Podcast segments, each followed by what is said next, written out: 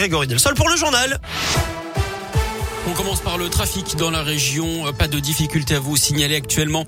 À la une, Emmanuel Macron qui dirige ce matin un conseil de défense sanitaire pour évoquer un possible allègement des restrictions grâce à l'amélioration de la situation.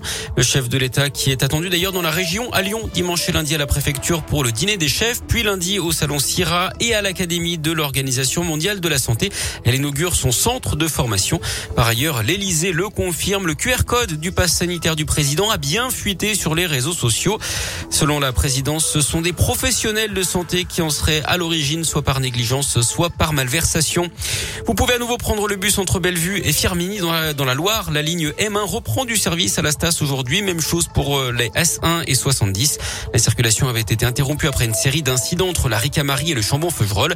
Elle est rétablie ce mercredi, mais des arrêts restent non desservis dans le secteur au moins jusqu'à dimanche.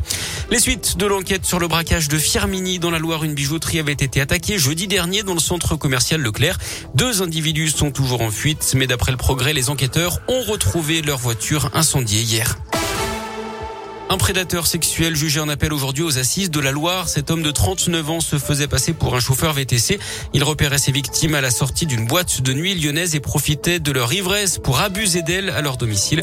Il est jugé pour le viol de trois femmes. En première instance, il avait été condamné à 16 ans de prison. Le procès doit durer jusqu'à vendredi. Une nouvelle battue organisée aujourd'hui pour retrouver Gérard Champal, disparu depuis six jours maintenant près de Lyon dans les Monts d'Or.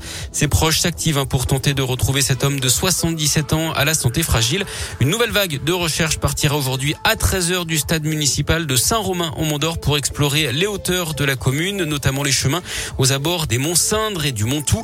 Les bénévoles s'activent également pour coller des affiches dans une dizaine de communes. Les gendarmes ont également demandé au transport en commun lyonnais d'exploiter leur système de vidéosurveillance. La mise en examen d'un chauffard et sa passagère après l'accident de Juliena dans le Beaujolais au nord de Lyon. Une vendangeuse avait été renversée par un véhicule qui avait pris la fuite dimanche matin. Le garçon est âgé de 20 ans d'après le progrès, la fille de 18. Les suspects ne seraient pas de la région et seraient eux aussi des saisonniers. Ils ont été placés sous contrôle judiciaire. Enfin, week-end de fête au Puy-en-Velay. Plusieurs dizaines de milliers de personnes sont venues profiter des fêtes Renaissance du Roi de l'Oiseau dans les rues de la ville, avec comme chaque année son lot de petits débordements, notamment cet homme qui a voulu exhiber justement son petit oiseau.